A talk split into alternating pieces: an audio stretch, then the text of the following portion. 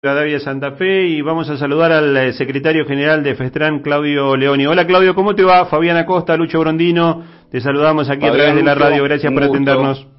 ¿Cómo están? Buenas tardes. Un gusto de, poder saludarte. Eh, bueno, Claudio, eh, jornada de, protesta, de paro de, de Festran por situaciones que se han planteado en distintos lugares de la, de la provincia de Santa Fe. Contanos un poquito cómo, cómo marcha. Sí, en realidad lo, lo que se hizo fue disponer medidas de fuerza en algunas municipalidades que además concentró la presencia de los sindicatos cercanos en parte de, del reclamo que tiene valor esencial en, defender la vida, la salud y la seguridad de los trabajadores, ¿no?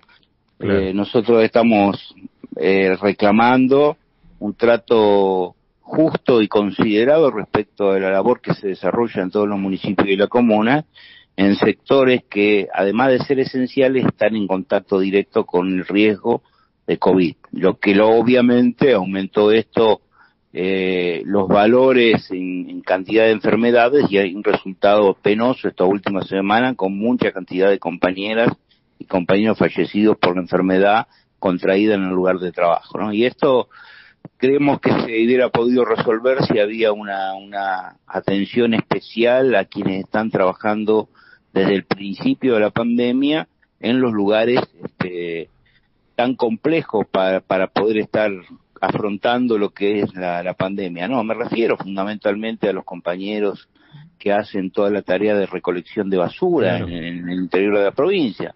Sabemos en Rosario y Santa Fe esto no ocurre porque están privatizadas de, desde la época de la dictadura militar, pero el resto de la provincia, toda la recolección de residuos, este, la hacen los compañeros y hay, y hay que ver las cosas que, que deja la gente, incluso algunos, algunos residuos patológicos que también se, se inmutan dentro de, del complejo de, de, residuos que se tiran en las ciudades. Y esos compañeros no han sido vacunados. Este, en esta situación están los compañeros del cementerio, que también hemos tenido las dos muertes que, tuvimos recientes, mujeres jóvenes de 40 años con hijos, la semana eh, trabajando en cementerio, ¿no? Cuando el sector privado, en el caso de empresas de fúnebres... Han sido vacunados. claro, han sido vacunados. Luego tenemos la, lo que ha ocurrido con, con todo el personal que eh, participa de los operativos en hacer cumplir los protocolos todos aquellos compañeros y compañeras que son inspectoras, inspectores municipales, guardias urbanas, policía municipal, que le ha tocado toda la actividad operativa para ir a suspender, por ejemplo, este, eh, las fiestas privadas, las fiestas clandestinas. Dos compañeros internados en Rosario agredidos por esta situación. Van a trabajar junto con la policía que está vacunada.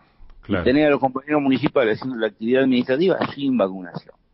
Yo lo que creo que acá faltó, faltó mucho diálogo porque además no se han tomado las medidas adecuadas para que se proteja a los trabajadores. Por eso nosotros hablamos que también esto tiene que ver con la, con la seguridad, que, contiene dos aspectos. Uno, la, la violencia institucional y, que, y otro, este, lo que tiene que ver directamente con la violencia social que se vive en la calle.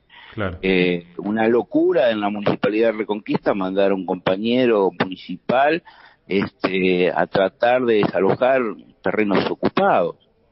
Eh, esto es la, realmente cuando una decisión judicial de esta característica obliga a un a un municipio este, hacer esto y el intendente acepta poner trabajadores al servicio de la responsabilidad que es de los sectores de seguridad, están violando claramente este, su, su propia responsabilidad como funcionario, no cuidando a los propios trabajadores. ¿no? Claudio, cuando ustedes se reúnen por allí en la mesa paritaria, obviamente que la contraparte son los intendentes municipales, los presidentes comunales con los que tienen trato casi cotidiano. Eh, ¿qué, ¿Qué es lo que le manifiestan? Porque uno se imagina que también ellos deben decir es una responsabilidad de, de la provincia. ¿A nivel provincial con las autoridades han tratado de canalizar este pedido? Mira, eh, este, digo sinceramente que no pudimos reunirnos con las autoridades de salud ni las autoridades provinciales, pese a que hubo pedidos públicos de los propios intendentes de que se fuera vacunando. Yo digo, es cierto que estamos en una etapa donde la vacunación ha avanzado muchísimo, pero todavía hay, hoy hay sectores este, dentro del municipio y comuna que no han sido vacunados. Por ejemplo, docentes, que en su mayoría fueron vacunados, hay docentes municipales que todavía no han sido vacunados. Este, esto es lo que lamentablemente estamos haciendo, buscando un ámbito de, un ámbito de discusión de estos temas. En, San Carlos tenemos dos despidos producto de la decisión del intendente de dejar cesante a dos trabajadores que este, tenían enfermedades predeterminadas y en cumplimiento de las disposiciones reglamentarias no fueron a trabajar y sin embargo lo echó el intendente, ¿no? Un intendente anticuarentena, un intendente que claramente tiene una posición política respecto de la vacunación. Bueno, hoy tenemos dos compañeros de Santiago por este tema, entonces lo que ha faltado es una mesa para que se entienda cuál es la problemática y, y entender que las soluciones no son complejas porque por cada 20.000 este, dosis si hubieran podido destinar una al sector municipal y hubieran resuelto este problema que hoy estamos nosotros planteando. Estamos hablando de cuántos empleados municipales en la provincia, más o menos. Son 45.000 trabajadores formalizados. No puedo medir con exactitud la cantidad de compañeros y compañeras que están fuera del régimen. Claro, claro. ¿No? Pues esos son muchos y están precarizados y en una situación de, de arrastre también para ellos pedimos la adecuada vacunación. Este, en este sentido, eh, no están los 45.000 trabajadores este, expuestos a, a estas funciones de riesgo que estamos diciendo. Nosotros planteamos esto para mucho menos de la mitad del total de los trabajadores. Entonces estamos hablando de la necesidad en su momento de, de, de 20.000 vacunas que se deben haber reducido en estos momentos a 5.000, 6.000 vacunas. Claro. Este, y después todo el personal de la, de la atención al público también en los, en los municipios y comunas. Eh, por supuesto, pero bueno, supongamos que hay un cumplimiento, que hay un cumplimiento de, de, de, los protocolos, hay un poco más de seguridad. Claro. Ahora bien, este, ¿qué pasa con, con este sector que está haciendo la, toda la atención en los vacunatorios? No, no es personal de la provincia lo que está trabajando en interior con la vacunación, es personal municipal. Claro. E incluso en la propia ciudad de Santa Fe, ustedes si han ido al vacunatorio más conocido que es este eh, la, la esquina encendida. De esquina encendida, sí. Este, van a ver que todo el operativo de, de control de tránsito es municipal. Este, exactamente, son municipales. En Santo Tomé pasa lo mismo. Pasa exactamente lo mismo, a diferencia que en Santo Tomé la, intendente reclamó públicamente la vacunación del sector.